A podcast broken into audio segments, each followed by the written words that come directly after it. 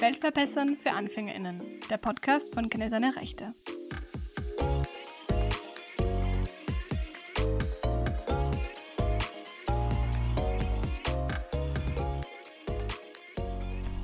Hallo und herzlich willkommen zur fünften Folge unseres Podcasts Welt verbessern für AnfängerInnen von Kenne deine Rechte. Angekommen im Herbst, im Oktober, für viele von euch hat wieder die Schule begonnen. Vielleicht habt ihr heuer ein Studium angefangen, fortgesetzt oder ihr seid jetzt in der Abschlussklasse und werdet im Frühjahr maturieren. Ja, Kathi und mir geht es ja auch so. Wir sind jetzt beide Studierende. Kathi studiert Medizin, ich studiere Lehramt und das heißt, wir haben in den vergangenen eineinhalb Jahren, muss man jetzt sagen, schon die Corona-Situation im Schul-, aber auch im Hochschulbereich mitbekommen. Kathi noch beides und ich habe das vor allem in der Hochschule mitbekommen und jetzt haben wir uns heute gedacht, wir möchten heute einfach einmal über ein Thema reden, über das unserer Meinung nach nach wie vor eigentlich nicht genügend gesprochen wird. Insgesamt haben wir in Österreich 1,1 Millionen SchülerInnen und ungefähr 250.000 Studierende. Das ist eigentlich schon ein beachtlicher Teil von der Bevölkerung, der aber in diesem Herbst wieder vor einigen Herausforderungen stehen wird. Einerseits ist jetzt nicht ganz klar, ob es wieder einen Lockdown, Lockdown geben wird. Man kann die Corona-Situation schwer vorhersehen. Und es stellt sich eben die Frage, ob die Schulen und Universitäten in Präsenz bleiben werden oder ob wir wieder ins Distance Learning gehen, das wir aus dem Vorjahr schon kennen. Gerade auf Unis haben wir derzeit sehr verbreitet das Hybridmodell das eben ermöglicht, dass die Vorlesungen gestreamt werden online, aber dass auch einige Sitzplätze in Präsenz mit einem 3G-Nachweis angeboten werden können. Und zuletzt stellt sich auch noch das große Thema. Seit dem Sommer können sich junge Menschen impfen lassen, also eigentlich jetzt alle Menschen über zwölf Jahre. Und vor kurzem habe ich in der Zeit im Bild gesehen, ähm, dass der Schulsprecher des Gymnasiums Stubenbastei in Wien, der Theo Haas, kritisiert hat, dass die Kommunikation der Regierung aus dem Vorjahr eigentlich wirklich falsch war. Hier wurde eben oft betont, dass Corona nur für ältere Menschen gefährlich sei, dass junge Menschen reiner Solidarität den Älteren gegenüber zu Hause bleiben und dass wir eben auch, also vor allem die junge Generation, vor allem in der Impfkampagne sehr vernachlässigt und nicht abgeholt wurden. Das heißt, kann dieses Studienjahr, dieses Schuljahr überhaupt mit einer gewissen Sicherheit ablaufen? Das ist eben eine der Fragen, mit denen wir uns heute ausführlich beschäftigen werden. Genau, für mich ist es jetzt auch vielleicht nochmal wichtig zu betonen, das, was vielleicht aktuell immer wieder Thema geworden ist und was wir jetzt auch in verschiedenen Talkshows im Fernsehen gesehen haben, war, dass immer mehr junge Menschen sich zu Wort melden, weil im Schulbereich, vor allem in den vergangenen Jahren, sehr viele SchülerInnen da zurückstecken mussten, sehr lange zu Hause im Distance Learning waren, isoliert waren, keinen wirklichen Unterricht, keine wirkliche Unterrichtsnormalität bekommen haben. Das heißt, die Schulen und der Schulbereich bekommt jetzt vielleicht medial wieder ein bisschen mehr Aufmerksamkeit, was auch gut so ist, weil ähm, da war am Anfang ganz wenig da. Ich habe oft das Gefühl gehabt, dass vor allem am Anfang SchülerInnen einfach ignoriert wurden als Gruppe. Aber eine Gruppe, die meines Erachtens nach wie vor zum gewissen Teil ignoriert wird, beziehungsweise nicht so thematisiert wird, wie das mit den Schulen der Fall ist, sind Studierende an Hochschulen. Mir ist jetzt natürlich klar, dass das ein zusätzliches Ausbildungsangebot ist. Das heißt, das ist anders als in den Pflichtschulen, wo ja jeder hingehen muss und soll und darf, ähm, so dass natürlich Menschen sich freiwillig für ein Studium entscheidet, äh, entscheiden. Das heißt aber natürlich nicht, äh, dass nicht auch Studierende entsprechende Rahmenbedingungen brauchen und nicht auch wir unsere Anliegen haben und die kommen einfach in der öffentlichen Debatte meiner Meinung nach zu kurz aktuell. Genau, schon wie vorher angesprochen, gibt es jetzt mehrere Konzepte, die jetzt im Wintersemester an den Hochschulen verfolgt werden. Und vorher habe ich eben schon erwähnt, die Hybridmodelle oder die Hybridlehre, die eben ermöglicht, dass man mit einem 3G-Nachweis ähm, so viel wie möglich in Präsenz anbieten kann. Jedoch stellt sich eben die Frage mit der Organisation und wie man das überhaupt dann alles unter einen Hut bekommt. Was ist, wenn die Zahlen dann wirklich sehr schnell steigen? Wie ist das bei dir? Du studierst ja an der Karl-Franzens-Universität in Graz, Georg. Habt ihr Informationen bekommen? Wie läuft das bei euch ab?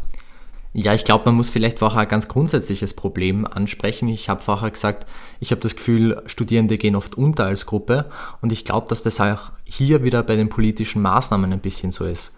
Vor kurzer Zeit äh, hat zum Beispiel auch in einer Talkshow sehr ähm, glaube ich, weit beachteter Schulsprecher des GRG Rahlgasse, ebenso in Wien, äh, gesagt, dass man eigentlich auch im Schulbereich die Fehler vom Vorjahr wieder wiederholt hat. Das heißt, er sieht auch im Schulbereich, dass zu wenig Maßnahmen getroffen wurden.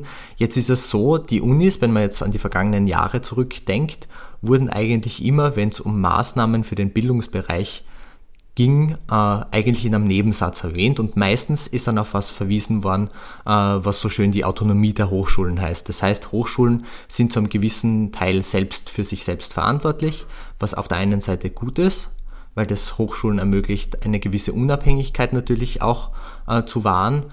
Wie gut das de facto dann in einer Pandemiesituation funktioniert, haben wir alle irgendwie erlebt. Da, da habe ich dann so meine Zweifel, ob es nicht oft besser gewesen wäre, man hätte zumindest klarer kommuniziert und früher kommuniziert. Weil wenn ich mich darauf verlasse, dass Hochschulen selbst Konzepte entwerfen, dann ist es meiner Meinung nach so, dass das früh genug kommuniziert wird, was ist der Rahmen für diese Konzepte, weil nur dann kann ich ein gescheites Konzept erstellen. Wenn ich immer wieder neue Informationen kriege und innerhalb von ein paar Wochen dann ein gesamtes Sicherheitskonzept und äh, Gesundheitskonzept erstellen muss, dann funktioniert das nicht ordentlich. Diesen Sommer äh, würde ich sagen, hat es schon besser funktioniert, glaube ich. Also von Seiten der Karl-Franzens-Universität, glaube ich, haben da sehr viele Menschen schon viel Arbeit reingesteckt, das sinnvoll zu machen. Ich glaube, das hat auch diesen Sommer äh, ein bisschen besser funktioniert. Ich weiß trotzdem nicht, ob die Kommunikation vom Ministerium hier immer ideal war. Das wage ich zu bezweifeln, aber wir haben zumindest ein Konzept, das für mich einmal vernünftig klingt für den Herbstbeginn. An der Karl-Franzens-Universität darf man Präsenzlehrveranstaltungen abhalten. Das wird sogar explizit gewünscht. Das heißt, äh, so viele Veranstaltungen wie möglich, das hat auch der Rektor betont, sollen in Präsenz stattfinden, unter der Voraussetzung, dass Studierende 3G-Nachweise erbringen und während der Präsenzlehrveranstaltungen FFP2-Masken tragen. Ähm, möglich ist es nach wie vor allerdings auch dieses Hybridmodell, das du schon angesprochen hast, zu verfolgen. Das heißt, dass teilweise Dinge online, teilweise in Präsenz passieren. Theoretisch könnten auch nach wie vor 100% der Lehre online abgehalten werden. Das muss aber separat beim Studiendekanat beantragt werden. Das heißt, ähm, das machen nur Menschen, die auch bereit sind, wirklich diese Hürde zu gehen. Das, glaube ich, hat so seine Vor- und Nachteile alles miteinander. Ähm, ich sehe es vor allem ein bisschen kritisch, dass wir hier wieder diesen Mix drinnen haben, dieser verschiedenen Modi. Mir geht es zum Beispiel so, ich studiere Lehramt, ich habe drei Fächer das ist an sehr vielen verschiedenen Standorten, das ist auch an verschiedenen Institutionen. Ich bin ja nicht nur an der Karl-Franzens-Universität, sondern auch an der PH Steiermark zu einem gewissen Teil. Das heißt, ich pendel da hin und her und so pendle ich jetzt nicht nur zwischen verschiedenen Uni-Standorten, sondern es kann auch sein, dass ich zwischen online und nicht online unter Anführungszeichen pendle. Das ist für mich insofern weniger Problem, weil ich einen Arbeitsplatz auf der Uni habe. Das heißt, ich habe ein Büro, wo ich hoffentlich, äh, wenn ich meine Kollegen nicht zu sehr störe damit, äh, meine Lehrveranstaltungen zum Beispiel besuchen könnte. Aber ich denke jetzt an Leute, die zum Beispiel zwischen Online- und Präsenzlehre wechseln müssen und dann aber keinen Arbeitsplatz haben, wo sie äh, ruhig und ungestört arbeiten können, wo sie dann auch mündliche Beiträge in Seminaren online einbringen können, ohne andere Leute zu stören und dergleichen. Das heißt, ich glaube, dass dieser Mix aus den äh, verschiedenen Modis, also Präsenz und Online, hier zwar schon irgendwie nachvollziehbar ist, weil die Situation ist ja nach wie vor angespannt. Ich weiß aber nicht, ob das für alle so machbar ist. Und vor allem muss man sich auch eines vor Augen halten, nicht alle Studierenden der Karl-Franzens-Universität wohnen so nahe an der Uni, dass sich das ausgeht, dass sie, wenn sie eine 15 Minuten Pause zwischen zwei Lehrveranstaltungen haben, da einfach hin und her pendeln. Wie schaut es denn bei dir aus? Weil du studierst ja an der Med-Uni. Habt ihr da ein bisschen anderes Konzept? Ist das sehr ähnlich wie bei uns? Ja, für mich ist es mittlerweile das zweite Corona-Jahr, in das ich starte, weil ich es eigentlich auch gar nicht anders kenne. Ich habe zur ersten Corona-Matura, könnte man sagen, maturiert und habe im letzten Jahr im Oktober mein Studium begonnen. Jetzt ist es wieder so, dass wir halt leider sehr wenig in Präsenz abhalten können, aber ich bin zumindest froh über die Möglichkeit des Hybridmodells, das ist eben auf, unserer Uni auch vertreten, ähm, dass ich zumindest äh, Plätze buchen kann für einige Vorlesungen, die ich besuchen möchte. Da geht es eben auch ein bisschen darum, dass man auch dieses Uni-Feeling jetzt endlich hat, ein bisschen mehr sozial interagieren kann mit anderen Studierenden. Und ich glaube, das geht vielleicht auch sehr vielen so, die jetzt zu studieren beginnen oder die mich jetzt auch sehr gut verstehen, die auch letztes Jahr begonnen haben. Es ist leider sehr schwierig in so einer Zeit zu beginnen, einfach weil auch mit einem Hybridmodell, auch mit ja, mit diesen ganzen Einschränkungen, es wird nie das Studium abgebildet, was es eigentlich wäre. Und das finde ich eben so schade, weil ähm, sehr viele, die begonnen haben, sind teilweise enttäuscht worden oder haben sogar das Studium gewechselt. Und das kann ich eben auch sehr gut verstehen. Es war wirklich von Universität zu Universität unterschiedlich. Bei mir war eigentlich die Online-Lehre auch attraktiv gestaltet. Es musste halt leider auch so gehen. Man hatte ein bisschen Motivation, weil man gerade erst begonnen hat, das erste. Aber es war halt umso schwieriger, überhaupt mit Menschen Kontakt zu knüpfen, weil man einfach keinen kennengelernt hat. Jetzt kann man darüber sprechen, dass introvertierte Menschen es noch schwieriger gehabt haben, dass Menschen, die jetzt vielleicht auch ähm, sozioökonomisch benachteiligt sind, ähm, dass die mehr Kosten ausgeben mussten für ähm, Laptops, für Technik. Und all diese Sachen haben halt die Studiensituation generell einfach sehr unbeliebt gemacht und sehr unattraktiv im Vergleich zu dem, was es eigentlich sein sollte. Genau. Ähm, du hast ein paar Zahlen rausgesucht, habe ich jetzt gerade gesehen in unseren Unterlagen, ähm, über die psychischen Probleme, die sich jetzt in diesem Jahr oder im letzten Jahr ähm, gehäuft haben. Möchtest du da kurz drüber erzählen? Ja, genau. Ich glaube, die Punkte, die du schon angesprochen hast, dass man aufgrund verschiedener Faktoren belastet worden ist, sind einfach so wichtig, weil wir als Studierende ja einerseits die Lehre haben und ich muss sagen, das ist ja wirklich der Punkt, der würde ich jetzt einmal unter Anführungszeichen sagen, verschmerzbar ist. Also ich bin zwar nach wie vor überzeugt, dass Lernen was wirklich Soziales ist, was sicher auch, ähm, wenn man in Präsenz gemeinsam lernt, am besten funktioniert, aber es gibt durchaus auch sinnvolle didaktische Online-Settings und äh, zum Beispiel in meinen Fächern, die ich studiere, haben es wirklich etliche Lehrende geschafft, wirklich gute Online-Kurse aufzubereiten. Das war für mich gar nicht so das Thema. Das, was wichtiger ist, glaube ich, als eben die Lehre ist dann genau, was du angesprochen hast, eigentlich die Psyche der Studierenden. Und da ist es halt schon so, vor allem wenn man während eines Corona-Semesters zu studieren beginnt, wie du das ja gemacht hast, aber auch wenn man schon äh, Studierender oder Studierende vorher war, ist es so, dass man einfach an der Uni auch Aspekte wie den sozialen Kontakt, äh, das Gefühl, gemeinsam in einem Boot zu sitzen, vor allem wenn es auf der Uni ein bisschen turbulent zugeht, in der Prüfungszeit etc. Das sind so wichtige Gefühle und die hat man einfach da nicht gehabt. Aber auch zum Beispiel, ich war in meinem vierten Semester, als äh, die ganze Corona-Situation begonnen hat. Ähm, ich habe das auch nachvollziehen können. Ich habe mich auch eine Zeit lang äh, relativ isoliert gefühlt und man hat sich ein bisschen äh, so gefühlt, als kämpfe man jetzt quasi mit seinem Laptop gegen den Rest der Welt. Und das habe ich so ein bisschen äh, als negativ empfunden. Und das hat auch äh, Studo, ähm, die meisten Studierenden unter euch werden das kennen. Für alle, die es nicht kennen, das ist eine App, die so ein bisschen die Organisation rund ums Studium erleichtert, ähm, hat erhoben, wie stark oder wie viele Studierende psychische Belastungen wahrgenommen haben. Und da sind sie draufgekommen, dass 75 Prozent aller befragten Studierenden angegeben haben, dass sie sich einsam und isoliert fühlen. Ganz viele haben auch angegeben, dass sie überhaupt Ängste, Depressionen, Leistungsdruck erleben. Und es gibt zwar keine konkreten Zahlen, die ich gefunden habe zur psychologischen Studierendenberatung. Äh, was ein Fakt ist, ist, dass die seit Jahren sowieso schon sehr, sehr stark frequentiert ist, also sehr viele das in Anspruch nehmen. Während Corona ist die aber quasi übergegangen. Das heißt, man ist gar nicht in der Lage, hier den eigentlichen Bedarf zu decken. Und ich glaube, das spricht schon für sich, dass das einfach eine schwierige Situation ist und das mengt sich halt in ein ganz großes, komplexes Gefüge. Menschen haben ja nicht nur psychischen Druck, weil die Uni schon oft auch eine gewisse Leistung einfordert und man deswegen einen Druck hat, sondern weil es ihnen vielleicht, weil du es vorher angesprochen hast, ja auch sozial nicht so gut geht.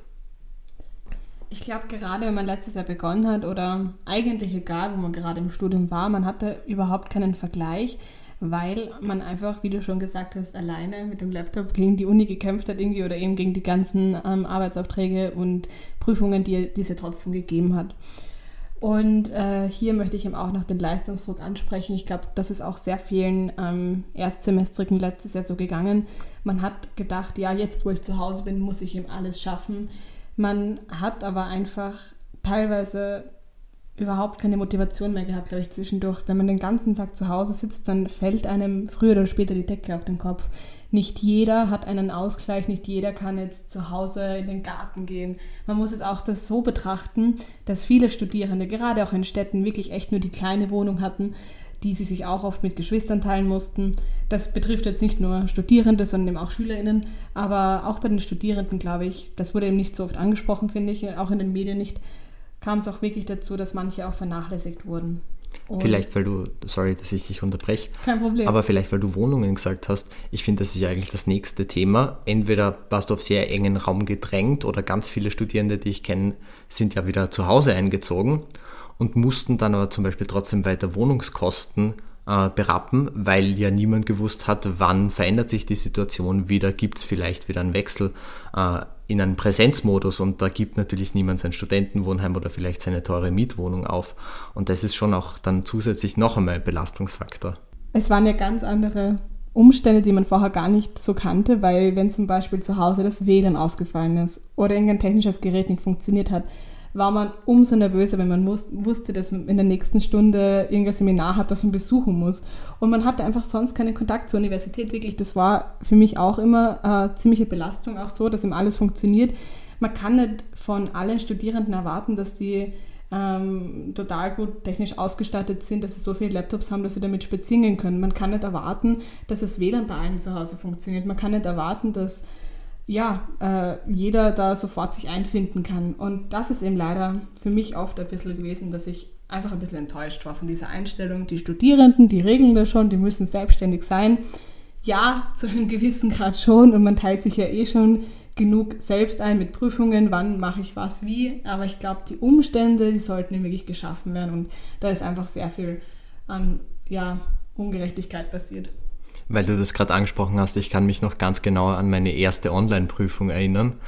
Und ich hatte dermaßen Panik, dass irgendwie mein WLAN plötzlich ausfällt oder irgendwas passiert. Ich weiß, ich habe alle Geräte, die ich irgendwo nur in der Nähe gehabt habe und die potenziell sich ins WLAN eingewählt haben könnten, äh, abgewählt und ich, ich weiß, äh, oder ausgewählt und ähm, habe dann eigentlich nur mitbekommen und ich muss sagen, ich bin ja wirklich in einer glücklichen Situation, äh, aber ich kenne Leute, die halt wirklich in großen WGs dann zum Beispiel wohnen, die einfach keine Infrastruktur haben, die darauf ausgelegt ist, dass sie äh, alle drei oder vier Personen zu Hause sind und zum Beispiel Kurse, Seminare etc. besuchen und die dann wirklich Timeslots ausmachen mussten, wann gehe ich ins Internet, damit es nicht überfordert ist, während wer anderer Prüfung schreibt und so weiter und so fort.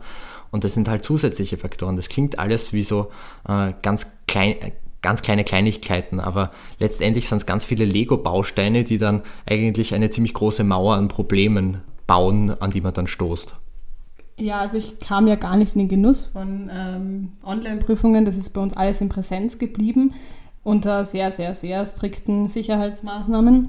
Aber bei mir war es dann eben so, dass ich im ersten Semester und auch bis zur Hälfte des zweiten Semesters die Universität nur dann besucht habe, wenn eine Prüfung war.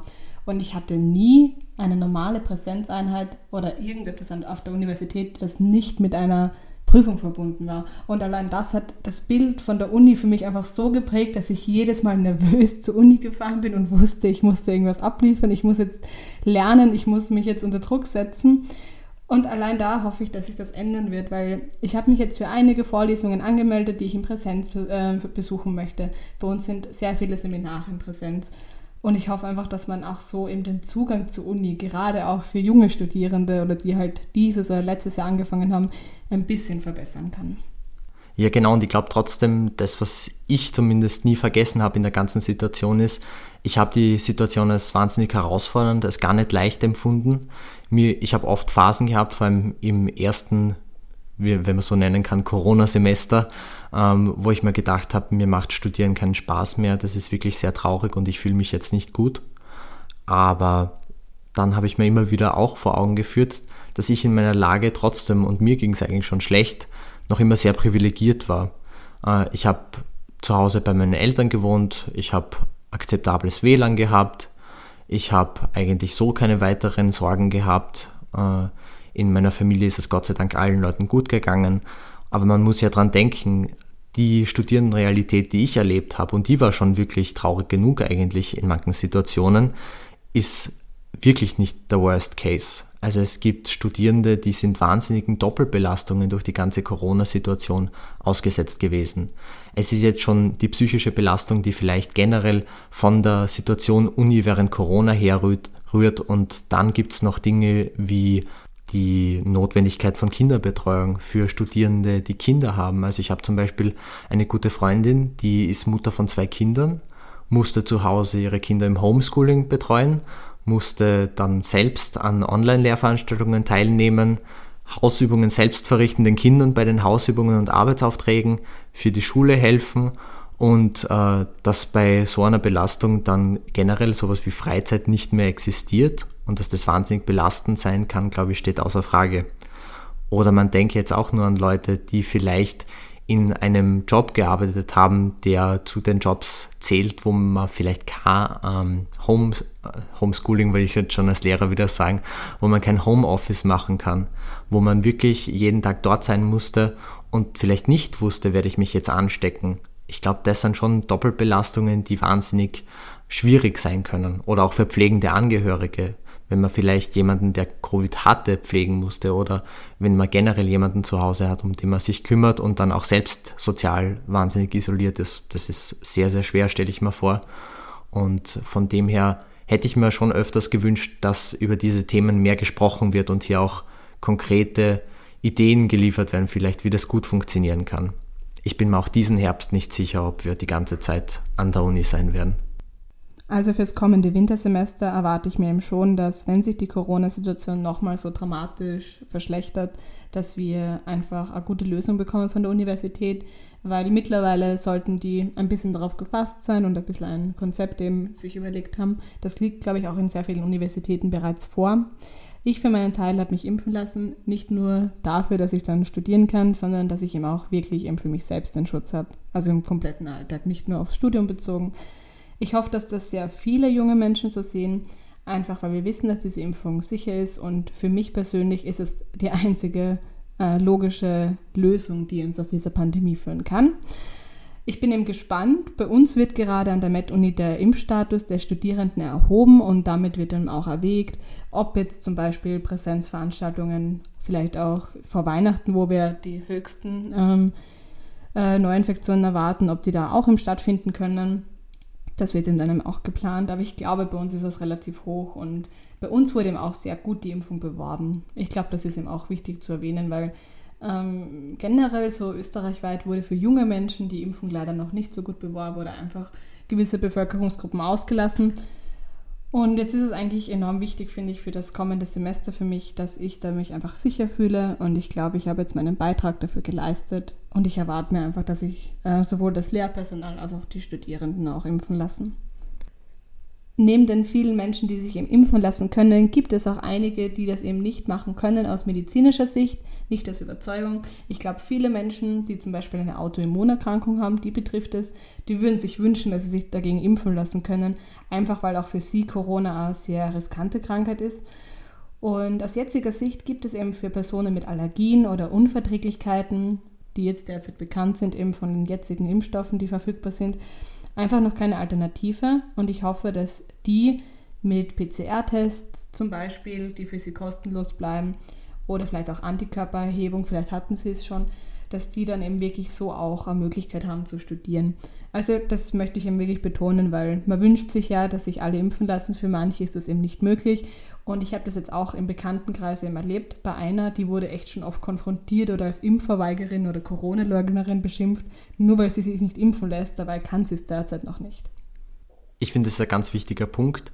Was ich aber schon auch anbringen möchte noch, ist, dass ich glaube, dass das eben äh, in der Pandemie so funktioniert. Wir haben das bis jetzt gesehen, durch die Pandemie sind wir immer nur mit vereinten Kräften kommen. Ich glaube, man muss solidarisch miteinander sein. Das heißt, ich glaube auch, dass es wichtig ist, dass sich möglichst viele Menschen impfen lassen. Gleichzeitig glaube ich auch, dass es sehr wichtig ist, äh, dass man jetzt in der Situation im Herbst von der Politik immer wieder ganz genau hinschaut, wie entwickelt sich jetzt die Gesamtsituation in Österreich und da auch früh genug reagiert und nicht wieder auf gewisse Bereiche wie eben die Unis dann vielleicht vergisst, weil das würde ich sehr, sehr schade finden, wenn wir jetzt dann einfach deshalb wieder im Distance Learning oder der Art landen werden.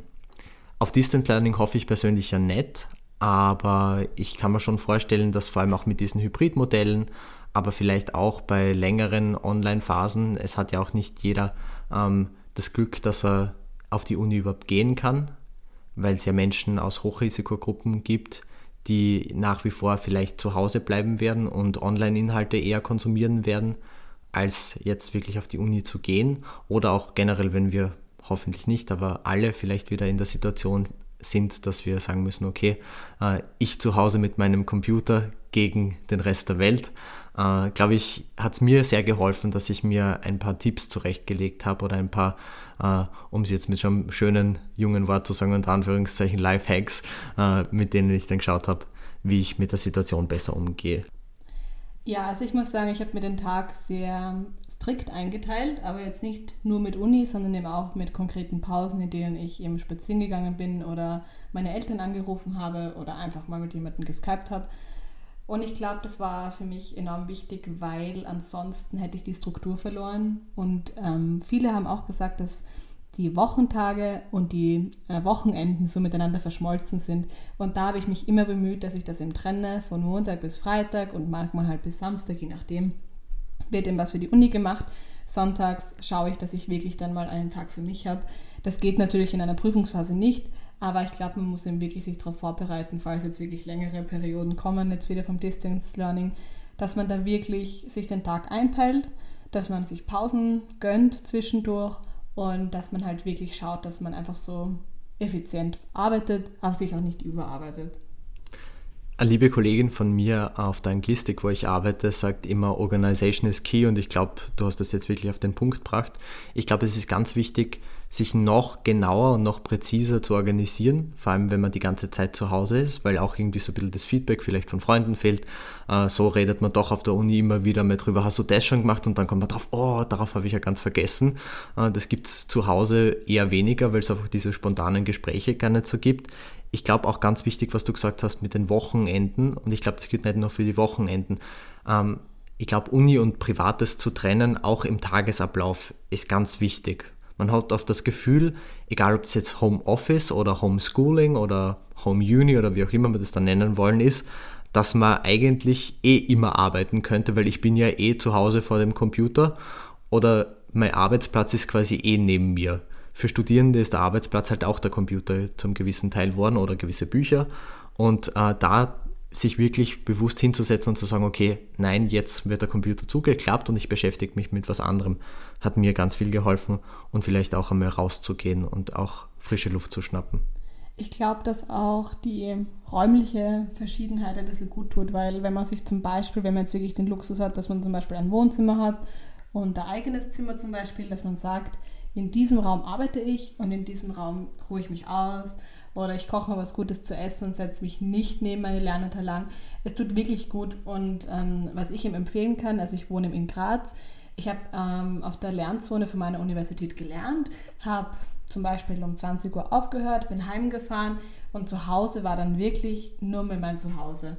Und das habe ich dann so getrennt. Natürlich ist es jetzt nicht für alle möglich, aber man kann vielleicht einfach vielleicht Schreibtisch und Bett trennen, dass man jetzt nicht im Bett lernt und auch nicht am Schreibtisch Serien schaut oder irgendwie das eben vermischt, sondern halt wirklich sagt, okay, gut, äh, in dieser Zeit, keine Ahnung, arbeite ich, in dieser Zeit ruhe ich mich aus. Und ich glaube, das tut sehr gut und das sind vielleicht auch hilfreiche Tipps, auch außerhalb von Corona, weil manchmal hat man halt einfach Phasen, wo es einem sehr, sehr, einfach sehr, sehr viel vorkommt und mhm. ein sehr großer Berg, den man abarbeiten muss.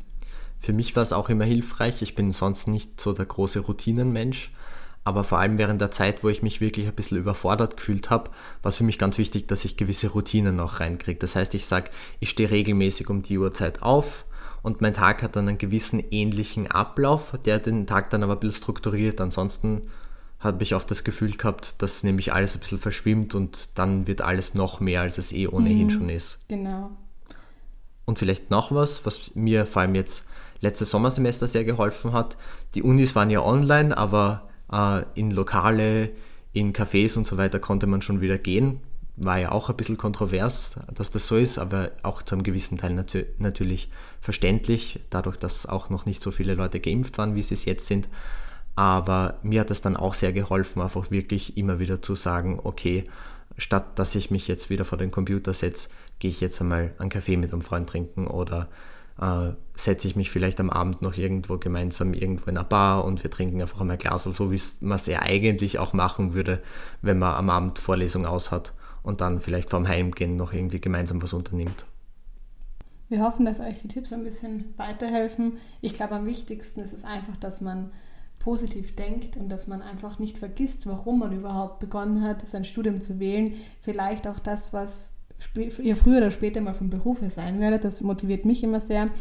Und ähm, man muss sich auch immer ein bisschen daran erinnern, was man eben schon geschafft hat. Und bei Erstsemestrigen ist es oft schwierig, weil man vielleicht noch gar keine Prüfungen geschrieben hat. Aber ihr müsst euch auch daran erinnern, dass ihr wirklich in einer Corona-Zeit eure Matura abgelegt habt, dass ihr da wirklich unter erschwerten Ansprüchen eure Matura gemeistert habt. Und in diesem Sinne wünsche ich ihm auch allen, die ein neues Studium beginnen, wirklich eine schöne Studienzeit. Macht das Beste draus, bleibt positiv und, ähm, und genießt die Studienzeit, auch wenn es in dieser Zeit ein bisschen schwierig ist. Das war eigentlich schon ein schönes Schlusswort für den heutigen Podcast. Wir freuen uns sehr, dass ihr alle bis jetzt auch noch mit dabei wart. Hoffentlich haben ein paar von unseren Tipps und ein paar von unseren Geschichten euch helfen können. Vielleicht habt ihr euch ja selbst drin wiedererkannt. Vielleicht könnt ihr was mitnehmen, was euch dann hilft, das kommende Semester zu bestreiten.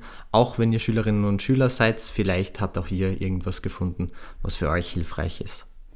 Generell freuen wir uns immer über Feedback bei unserer E-Mail-Adresse podcast.kenndeinerechte.at und ihr könnt uns auch gerne auf Social Media folgen, bei Facebook oder Instagram, bei Kenne deine Rechte.